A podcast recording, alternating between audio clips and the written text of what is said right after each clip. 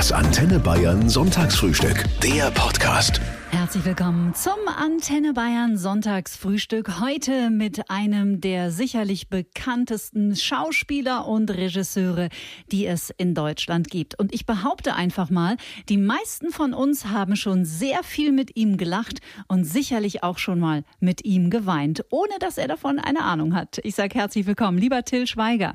Hallo. Schön, dass du dir die Zeit für uns nimmst, dass wir diesen Sonntagvormittag miteinander verbringen dürfen.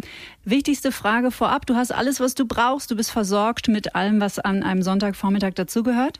Ich habe hier mein Wasser, meine Cola Light, ich habe ein Cappuccino, ich habe meine Marlboros und ich bin ready to go. Sehr gut. Till Schweiger, herzlich willkommen. Traditionell geht's los mit der Frage, welche drei Eigenschaften beschreiben dich als Mensch am besten? Dürfen natürlich auch mehr sein. Äh, ehrlich, also ehrlich, aufrichtig, empathisch, ungeduldig, großzügig. Hm. In der Anlage liebevoll. also, Schön, das ist auch ein super Einstieg. Till, wir sehen dich ab dem 15. September mit einem neuen Film im Kino. Lieber Kurt nach der Romanvorlage von Kurt von Sarah Kuttner. Der Film erzählt die Geschichte zweier Eltern, die ein kleines Kind verlieren. Das heißt, der Stoff geht ganz schön unter die Haut. Jetzt bist du selber vierfacher Vater. War das auch für dich was ganz Besonderes, diesen Film zu machen? also für mich ist eigentlich jeder Film, den ich gerade gemacht habe, was Besonderes, weil, weil jeder Film, den ich gemacht habe, ist wie so eine Art Baby. Und äh, immer der Film, der gerade am neuesten gemacht worden ist, ist so der besondere. Der Film ist natürlich sicherlich mein intensivster Film. Vorher war es Honig im Kopf. Äh, da ging es um die schlimmste Krankheit, die man haben kann, wenn man, ich glaube, es gibt keine schlimmere Krankheit als Demenz, aber es gibt was noch Schlimmeres als diese Krankheit. Das ist nämlich das Kind zu verlieren, das eigene Kind. Und äh, das ist als vierfacher Vater immer eine Urangst von mir gewesen und die bleibt auch immer. Und ich glaube, die wird so lange da sein, bis ich selber mal nicht mehr da bin. Und insofern ist der Film schon auch besonders. Die Buchverlage stammt von Sarah Kuttner. Till, wie bist du auf das Buch gestoßen? Wie kam das in dein Leben? Das war wirklich ein Zufall, weil ich habe wirklich als Kind unheimlich viel, als Jugendlicher unheimlich viel gelesen. Ich war ein richtiger Bücherwurm. Und als ich angefangen habe, Filme zu machen, hatte ich einfach keine Zeit mehr, weil ich habe dann meine Zeit in Drehbuchentwicklung gesteckt und Drehbücher gelesen. Und ähm, das letzte Buch, was ich wirklich gelesen habe vor Kurt, war Black Hawk Down. Und dann war ich auf, am Flughafen nach Mallorca. Eine Freundin hat mich dahin gefahren. Ich wollte eigentlich Freunde da treffen aus England, die dann abgesagt hatten. Und sie hatte mir das Buch in die Hand gedrückt. Und ich habe gedacht, das lese ich sowieso nicht. Und dann haben aber die Freunde abgesagt. Ich saß alleine auf meiner Finca. Ich habe gedacht, was machst du denn jetzt? Und dann habe ich gedacht, jetzt kannst du mal reinlesen. Und dann habe ich das in einem Rutsch durchgelesen und äh, war unheimlich gefesselt und habe dann auch sofort mein Büro angerufen und habe gefragt, ob sie mal checken könnten, ob die Rechte noch erhältlich sind. Und hat mir aber auch überhaupt keine Hoffnung gemacht, weil äh, gibt ja viele Filmproduzenten, die nichts anderes machen, außer Bestsellerlisten äh, zu studieren und dann sofort irgendwelche Optionen rauszuhauen. Und die waren aber noch, äh, sie war zwar in Verhandlungen mit mehreren Produzenten, aber sie hat dann gesagt, wenn der Till das wirklich machen will, dann soll der Till das machen. Und dann Das ist aber auch eine schöne Wertschätzung, oder? Und ein schönes Kompliment. Ja, ja, absolut. Aber es war wirklich Zufall, weil wenn meine Gäste gekommen wären, hätte ich sicherlich das Buch nicht gelesen. Und neben dir, Till, spielt der damals siebenjährige Levi Wolter, heute ist er acht, bei den Dreharbeiten war er sieben, spielt die Hauptrolle und ich bin immer wieder geflasht davon, was Kinder teilweise so abrufen können, was die Schauspielerei angeht, vor allem wenn sie noch so klein sind. Ich meine, du hast mit den eigenen auch schon viel gedreht. Geht's dir da genauso? Generell muss man sagen, dass das nicht Kinder per se können, ähm, weil bei Kindern, also ich habe auch immer gesagt, Schauspielerei kann man nicht erlernen. Das ist nicht, man kann zwar an seinem Talent feilen, ähnlich wie ein Fußballer. Es gibt Leute, die kommen als unglaublich begnadete äh, Techniker auf die Welt, machen nichts draus und äh, verschwinden irgendwann. Und äh, dann gibt's welche, die kommen halt mit einem riesen Talent auf die Welt und trainieren hart, wie sage ich mal Ronaldo. Und die werden dann zu Ausnahmefußballern. Und es gibt tausend andere tolle Fußballer, die werden aber niemals wie Ronaldo. Und so ist mit Schauspielern auch. Also du kannst einem Kind oder auch einem Erwachsenen, der kein Talent hat, kannst du nicht äh, Schauspielen beibringen. Das geht nicht. Und er, er hat halt dieses unglaubliche Talent, für das er gar nichts kann. Der ist so auf die Welt gekommen. Seine Eltern sind auch Schauspieler, das heißt aber auch nichts. Er ist halt so auf die Welt gekommen und er ist einfach großartig. Ne? Und ich habe viele Kinder gecastet und ganz viele Kinder haben eben genauso wie viele Erwachsene kein Talent, was überhaupt nichts Schlimmes ist, weil man kann trotzdem ein toller Mensch sein, ein tolles Leben haben, wenn man kein Talent hat als Schauspieler, dafür hat man andere mhm. Talente. Aber er war halt gehört. halt wirklich, ja, ja. Nee, und er ist halt einfach ein großartiges Talent und er spielt so instinktiv, intuitiv, macht er Sachen, er ist unheimlich körperlich, er spielt mit Händen und Füßen. Oft sind ja Kinder, wenn du so einen Kinderfilm siehst, dann siehst du richtig, wie die Kinder einfach nur ihren Text aufsagen. Das machen auch mhm. viele Erwachsene, auch im Fernsehen. Wo ich denke, die spielen jetzt einen Zuhälter und reden aber irgendwie wie einer, der jetzt seinen Text aufsagt. Und ich habe also noch nie im wahren Leben einen Zuhälter kennengelernt, der da steht und seinen Text aussagt. Weißt du, was ich meine? ja, sehr gut sogar. Ich habe ja immer das Gefühl, oder ich behaupte, ich erkenne einen Till Schweiger-Film an der Farbkomposition. Ich finde, du hast ein ganz besonderes, ein schönes Gefühl für Farben und Bildästhetik und ja, es ist einfach, ich schaue einfach deine Filme sehr, sehr gerne an. Gibt es so, gibt es da auch ein, äh, so ein Briefing innerhalb deines Teams oder wissen die sowieso schon, auf was du stehst? Nee, nee, es gibt vorher schon natürlich ein Briefing. Also ich mache natürlich Briefings mit meinen Komponisten. Wir setzen uns zusammen, dann sage ich, wo ich die Musik sehe, ob ich sie eher sphärisch sehe, minimalistisch oder mehr so mit vielen Streichern, so Hollywood-Score-mäßig. Mhm. Oder ob ich sie eher mehr Gitarre sehe oder mehr äh, Piano. Und genauso ist es also auch bei der Lichtbestimmung. Ist das ein Film, ist der jetzt kälter, ist der farbentsättigter oder ist der gesättigter? Das kommt dann immer so auf das jeweilige, auf den Film an. Aber was eben alle Filme gemeinsam haben, sie sollen möglichst gut aussehen. Ne? Und das habe ich zum oder? Beispiel, als ich, als ich Lehrer werden wollte, aber mein ganzes Taschengeld ins Kino getragen habe, habe ich immer gedacht, so der erste Film, der mich wirklich tief beeindruckt hat, war damals von, äh, der war auch Werberegisseur, der hieß Midnight Express. Midnight Express. 79. Und das war der erste Film, wo ich wirklich, wo mich die Fotografie so ich sag, warum sieht dieser Film so geil aus und warum sehen unsere Filme so kacke aus? So, und dann habe ich mich sehr schon mit Licht und Schatten und Brennweiten beschäftigt, bevor ich wusste, dass ich mal im Film arbeite. Dein neuer Film, lieber Till, der behandelt das Thema Trauer und den Umgang damit. Auch du hast in den letzten zwei Jahren zwei Menschen verloren, die dir sehr nahe standen. Unter anderem ist Anfang 2021 deine Mutter verstorben und es gab einen weiteren Todesfall im Familienkreis.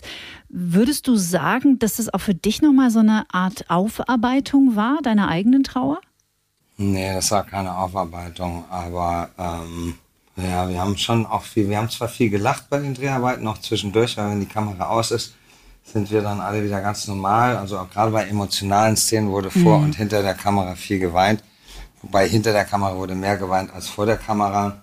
Weil ich finde es halt eigentlich immer berührender, wenn ich einem Schauspieler oder ich einen Menschen, im Idealfall vergisst man ja, dass er Schauspieler ist, dabei zuguckt, wie er versucht, nicht zu weinen, als wenn er sich in seinen Tränen ergießt. Ne? Aber mhm. hinter, hinter, äh, also am Set wurde viel geweint, weil Leute eben auch sehr berührt waren. Und äh, trotzdem haben wir dann auch immer wieder die Kurve gekriegt und haben dann auch sehr viel Spaß gehabt. Das, sonst geht's ja auch nicht. Ne? Mhm. Ne? Aber ich habe damit jetzt nicht meine Trauer aufgearbeitet, aber das ist natürlich alles mit eingeflossen. Mhm. Ja. Kann ich mir vorstellen. Und ich habe ja auch den, den Film Sino und Bernd gewidmet und äh, von denen ist ja das Kind gestorben letztes Jahr.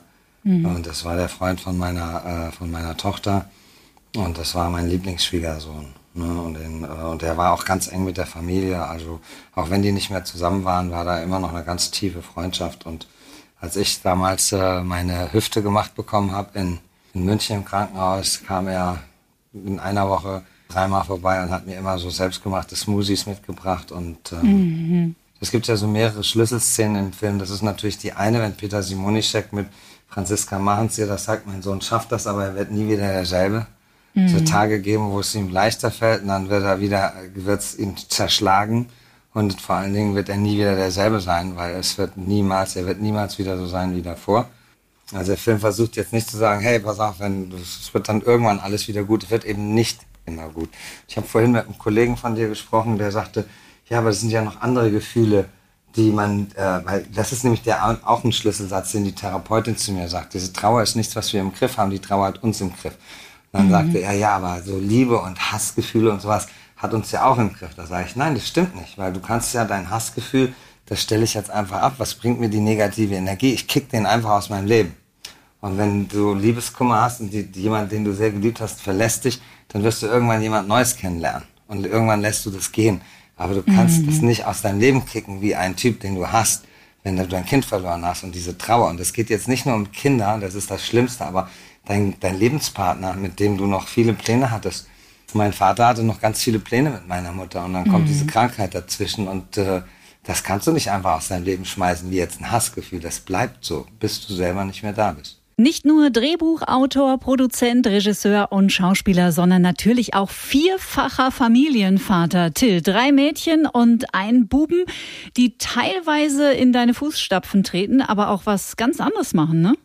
Mein Sohn hat einmal mitgespielt bei Keinohasen, das fand er so traumatisch. Aber ist er nicht Kameramann? Ja, er fand er das traumatisch? Ja, das zu spielen, das fand er traumatisch. Er hat gesagt, Wirklich? ich will nie wieder vor die Kamera. Oh je. Ähm, ja, und dann habe aber äh, Lilly war nie interessiert, bis sie dann gesagt hat, ich würde es auch gerne mal ausprobieren. Dann hat sie das ganz wunderbar gemacht bei Klassentreffen und äh, Hochzeit. Und die ist aber, macht jetzt ihr letztes Jahr in der Tischlerausbildung. Die wird mhm. Tischlerin. Und Emma, Emma hat gerne gespielt, weiß aber noch nicht, was sie machen will. Luna hat ja ähm, Business Management studiert in Turin und Paris und hat jetzt aber äh, bei Manta Manta zweiter Teil so großartig aufgespielt, dass ich zu ihr gesagt habe, also wenn du Schauspielerin werden willst, meinen Segen hast du. Aber es war immer, es war, es war nie so, dass sie gesagt haben, sie wollen Schauspieler werden oder so. Ich fand es mhm. sogar eigentlich sogar besser, wenn sie es nicht werden. Ja. Ich habe alle gesagt, wenn ihr das machen wollt, dann mhm. müsst ihr euch bewusst sein, dass für euch das schwerer wird als für andere, weil jeder wird euch immer vorwerfen, dass das nur ist wegen eurem Vater. Und wenn ihr, wenn ihr glaubt, dass euer Fell so dick ist, dass euch das nichts ausmacht und das wirklich machen wollt, dann unterstütze ich euch dabei. Aber eigentlich gibt es noch viele andere tolle Berufe außer Schauspielerei. Till, wir haben ja schon darüber gesprochen, wie wahnsinnig toll das ist, wie teilweise Kinder schon in jungen Jahren Schauspielkunst abrufen können. Und wir haben darüber gesprochen, wie unangenehm es manchmal ist beim Zuschauen, wenn Schauspieler so, ja, gefühlt so einen Text, den sie irgendwie einfach auswendig gelernt haben, runterleiern, ohne wirklich so in dieser Rolle zu sein. Und ich finde es immer so schade, weil es wird irgendwie eurem Beruf gar nicht gerecht. Nee, es wird vor allen Dingen macht die Fantasie kaputt. Also mhm. ich habe immer das war bei mir früher mal so, also da wusste ich noch nicht, dass ich selber mal Filme mache, aber ich habe halt mein ganzes Geld ins Kino getragen und ich habe mich immer interessiert für Filme, für Licht, für Kameraführung, für Schauspiel. Ich habe immer gedacht, so in, wenn du so einen Film siehst von Martin Scorsese und die fahren da so durch Little Italy und dann dreht sich der Taxifahrer um und sagt so mit so italo-amerikanischen Slang, das kostet jetzt sieben Dollar dann stellst du nie in Frage, dass das nicht wirklich ein Taxifahrer ist. Mhm. Im deutschen Fernsehen ist es oft so, dass der Taxifahrer sich umdreht und der Schauspieler weiß genau, er hat nur diese eine Szene und versucht jetzt da alles reinzulegen und es kommt mhm. total künstlich daher und das nimmt mir dann die Fantasie weg, weil ich möchte ja eigentlich vergessen, dass das Schauspieler sind. Ich will ja in diese Welt des Filmes eintauchen und das für bare Münze nehmen. Das Antenne Bayern Sonntagsfrühstück heute mit dem Drehbuchautoren, Produzenten, Regisseur und natürlich Schauspieler Till Schweiger. Till hat den Film in den letzten 20 Jahren wirklich von allen Seiten bearbeitet und beleuchtet. Was glaubst du, woran das liegt, dass es teilweise so große Unterschiede gibt zwischen internationalen Schauspielern und Deutschen? Werden die bei uns anders ausgebildet? Liegt es daran?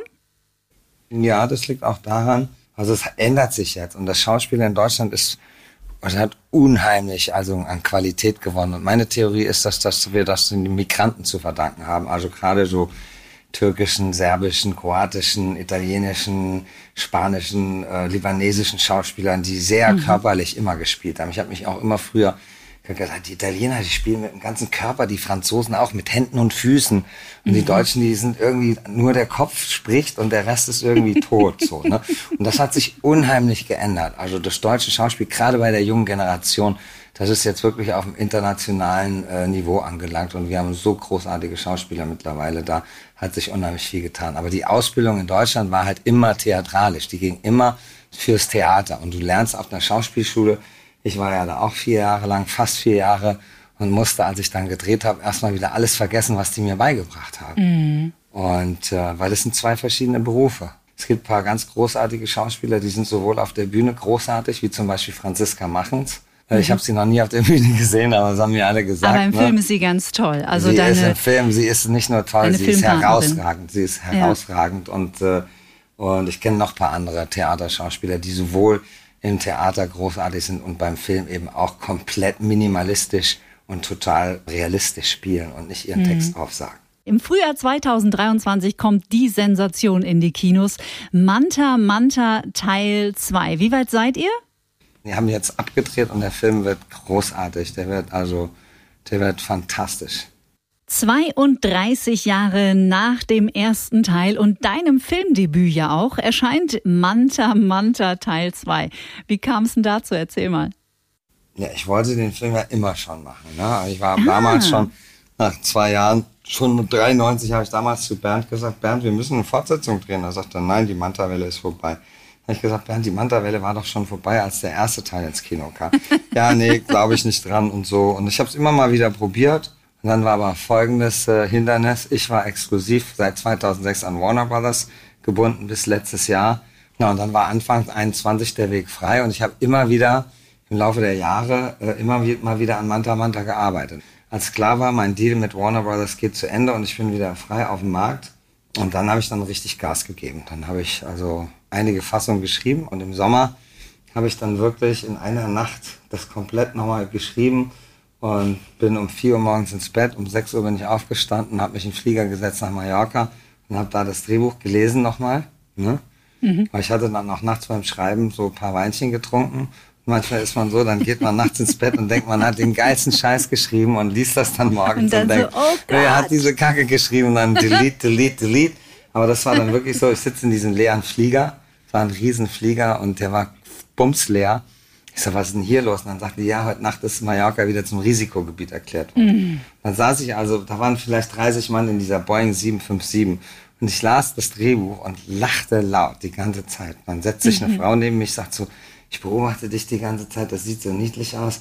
Über was lachst du denn da die ganze Zeit? Sag ich hier, Manta Manta 2, sie ist nicht wahr, darf ich mitlesen? Sie, ja, komm, setz dich hierher. Und der Typ, der neben geil. mir am Fenster saß, sagte, der war so Mitte 60, sagte, oh, darf ich auch mitlesen? Sag ich, klar. Dann habe ich sie in die Mitte gesetzt, sie das Laptop gegeben, dann fingen die beiden an zu lachen. Und dann kam Ach, von hinten schön. so ein 20-jähriger Typ und sagte, worüber lacht ihr? Man hört euch bis in die letzte Reihe. So Manta Manta 2. Und dann dreht er sich um, ruft durch den ganzen leeren Flieger. Das war eine Fußballmannschaft mit 13 Mann. Dann sagte, ey, der Schweiger macht Manta Manta 2. Und dann ging hinten das Gegröle los, kamen die alle nach vorne. und äh, ja, und da wusste ich, das wird, das wird geil. Ein Wahnsinnscast hast du dabei. Also du spielst natürlich mit. Tina Ruland ist wieder mit dabei. Deine Tochter Luna spielt mit, hast du schon erwähnt. Wotan Wilke Möhring. Moritz bleibt treu. Moritz Bleibtreu ist hinreißend. Der spielt den, Tina ist verheiratet mit so einem superreichen Geschäftsmann, den spielt Moritz. Mhm. Also ganz keinen besseren Antagonisten könnte man sich nicht vorstellen. Tim Oliver Schulz spielt meinen Sohn, der ist großartig. Ich habe zu Tim gesagt, das Manta Manta zweiter Teil, das wird dein Manta Manta werden. Dann Wotan ist fantastisch als der etwas korrupte Banker, der Berti immer die falschen Sachen andreht. Und ja, dann haben wir die, die Nilam Farouk ist dabei, die ist großartig. Klausi, also der Michael Kessler, ist hinreichend. Mhm. Und hm. die Sensation des Films ist Tina Roland. Wie schwer war es denn, die Autos aufzutreiben? Weil die sind ja schwer, wahrscheinlich. Gar nicht schwer, weil es gibt noch so viele Sammler und Manta-Nuts, ne? Und die wollten alle dabei sein. Alle. Und ja, das glaube ich. Das kann ja. ich mir vorstellen, tatsächlich. Ja, Aber die müssen ja auch relativ wertvoll sein mittlerweile, oder? Ja, die sind sehr wertvoll. Und gerade den Manta, den ich im Film fahre, äh, der ist wunderschön. Ich wollte den dann den sogar abkaufen, dem, dem Besitzer, und der sagt, der ist unverkäuflich. Ich so, scheiße. Und dann kommt ja unser Originalmanta, der tritt auch noch auf im Film relativ am Schluss. Mhm. Hm, ich will nicht zu viel verraten. Ich kann nur sagen, das wird ein Fest und er ist nicht nur wahnsinnig witzig, sondern er ist auch unheimlich emotional und äh, es geht um, gibt viele Konflikte, Vater, Sohn, Vater, Tochter, äh, getrenntes Ehepaar, Freundschaft und so. Das geht, also das wird ganz toll finde das Wort Kult ist so wahnsinnig durchgekaut und abgel abgelutscht, aber, aber das, der Film war einfach Kult, Punkt. Na, der ist Kult. Der, ist, der Film ist 126 ja. Mal, seit 1993 ist der 126 Mal ausgestrahlt worden. Wahnsinn. Und wenn mir dann 20-Jährige sagen, diese ganze Fußballtruppe, die habe ich ja dann noch zu mir auf die Finker nach dem Flug eingeladen, ne?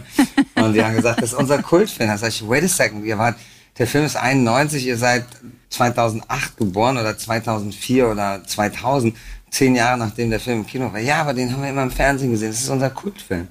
Mhm. Und wir, als wir im Ruhrgebiet gedreht haben, ständig kamen die Leute, oh, Manta, Manta, wie geil, da haben wir die ganze Zeit drauf gewartet. Wir haben gedacht, der Film kommt nie. Und das Schöne ist ja, dass äh, der Bernd Eier, äh, Bernd Eier, sage ich schon, der Bernd Eichinger hatte ja immer Eier in der Hose und der hat ja damals den Film ganz vollmundig genannt. Also die Tagline war äh, Manta Manta, der Film, auf den die Nation gewartet hat. Ne? Mhm. Nee, der Film, auf den die Nation wartet. Und unsere Tagline wird sein Manta Manta, zweiter Teil, der Film, auf den die Nation über 30 Jahre gewartet hat. Yeah. Ich darf dir kurz vor Schluss noch ein kleines Geheimnis verraten, weil du hast mir damals auch mit dem ersten Teil von Manta Manta einen großen Gefallen getan. Da war ich nämlich mit meinem allerersten Freund zusammen und der fuhr einen Opel Manta in Aralblau. Boah, und zwar Farbe. mit so einer Sitzmatte mit diesen Holzkugeln drauf. Und es war immer ein Wunderbäumchen am Spiegel. Ja, ja, und ich fand es ganz schlimm. Ich fand das Ja, ja. Auto ganz, ganz schlimm. Und dann kam euer Film und plötzlich hat sich auch das Image des Autos verändert und somit auch das Image meines damaligen Freundes. Also auch ihr habt mir einen großen Gefallen damit getan. Ich musste ja damals mit Tina, mussten wir ja drei Wochen lang von Kino zu Kino fahren, im Original Manta. Und, ich, und wenn Tina gefahren ist, war es okay, dann konnte ich mich auf dem Beifahrersitz ganz klein machen. Ne? Aber wenn ich am Steuer saß und an der Ampel und da waren irgendwie junge Leute und die haben auf die Karre gezeigt und haben gesagt, wie peinlich ist er denn? Da habe ich mich in Grund und Boden geschämt. Aber als dann der Manta zum ersten Mal bei uns am Set relativ spät im Drehen, als er dann, als der dann da kam, das war für, das war für uns, also für Tina und mich, das war richtig so, wir hatten fast Tränen in den Augen. Das kam so ein Stück Lebenserinnerung kam zurück. Kurz vor Schluss habe ich mir mal eine Filmografieliste deiner Werke in den letzten 30 Jahren rausgesucht. Alle Filme vorzulesen würde hier den Rahmen sprengen, aber nur mal um so ein paar Kassenschlager zu nennen. Zwei Ohrküken, kein Ohrhasen, Coq eins bis drei, Honig im Kopf und so weiter. Du hast so viele Menschen beeinflusst in den letzten Jahrzehnten. Die haben so viel mit dir gelacht und geweint. Ist dir das eigentlich bewusst, was du da kreiert und erschaffen hast? Nee, das ist, wird mir nur klar, wenn mich Leute dann drauf ansprechen, so, ne? Ich habe ja auch nie zurückgeguckt und so, das wird mir eigentlich immer nur klar, wenn dann Leute sagen, wenn du auf dein Leben zurückblickst, bist du dann eigentlich stolz, so auf deine Karriere? Und dann denke ich schon, dann denke ich nach und denke so, ja, ja, ja, auf jeden Fall, aber es ist jetzt nicht so, dass ich jeden Abend ins Bett gehe und sage, boah, ich bin so stolz, überhaupt nicht, weil ich gar nicht an die Vergangenheit denke, sondern nur in der Gegenwart lebe. Ich habe ja auch früher mal gedacht, so ganz am Anfang habe ich gesagt, hier jeder Polizist und jede Krankenschwester leistet mehr für die Gesellschaft als ich. Ich spiele Cowboy und Indianer und kriege dafür Geld. Und irgendwann habe ich dann eben Filme gemacht, die Leute bewegt haben, die was sich was rausgezogen haben aus Kokowé oder aus äh, Honig im Kopf oder aus Knockin' on Heaven's Door. Und dann habe ich gemerkt, dass ich vielleicht doch was mache, was ein bisschen Wert hat für die Gesellschaft. Und das, das macht mich dann schon auch glücklich. Ich muss dir gestehen, dass ich mich bis heute nicht getraut habe, Honig im Kopf anzuschauen, weil Dieter Hallervorden mich immer unheimlich an meinen Vater erinnert, der 2016 sehr plötzlich verstorben ist. Und ich habe Angst, ich kann nicht aufhören zu weinen. Ja, da, man weint sehr viel, aber auf der anderen Seite lacht man unheimlich viel. Und der Film Das glaube ich. ähnlich wie bei Kurt, obwohl der hat irgendwie so eine Hoffnung am Schluss Honig im Kopf. So. Also er, ist, er zieht dich nicht runter. Er ist sehr traurig, aber er ist auch wahnsinnig witzig. Also er ist witziger als Kurt. Kurt ist auch witzig, aber Honig im Kopf ist natürlich, du kannst natürlich noch viel mehr Witze machen mit jemand, der was vergisst. Also süße Sachen. Also alle Sachen, die in Honig im Kopf passieren, sind aus dem wahren Leben. Also da ist nichts erfunden. Ähm, aber den kannst du dir schon mal geben. Das ist ein schöner Film. Ich traue mich mal ran in diesem Winter. Vielleicht mache ich Okay. vorher eine kleine Meditation. Oder ich gebe dir einen Tipp. Ich gebe einen Tipp, guck doch einfach das, das englische Remake, aber nicht synchronisiert, sondern mit Nick Nolte, weil das, das, äh, dann musst du nicht an Didi Hallervorden denken und deinen Vater, dann siehst du einen anderen Film. Und ich finde, ich persönlich finde den amerikanischen, also das Remake noch stärker als das Original. Das ist ein guter Tipp. Ich danke dir Ja. sehr. Und sehr Okay. uneitel übrigens auch. Jo, ich finde beide. Filme gut. Ja, Till Schweiger, es war ja. wie immer eine Freude, mit dir zu sprechen. Ich wünsche dir von ja, Herzen hat sehr alles viel Gute. Spaß gemacht. Dir auch und deinen Hörern natürlich auch. Einen wunderschönen Sonntag an alle.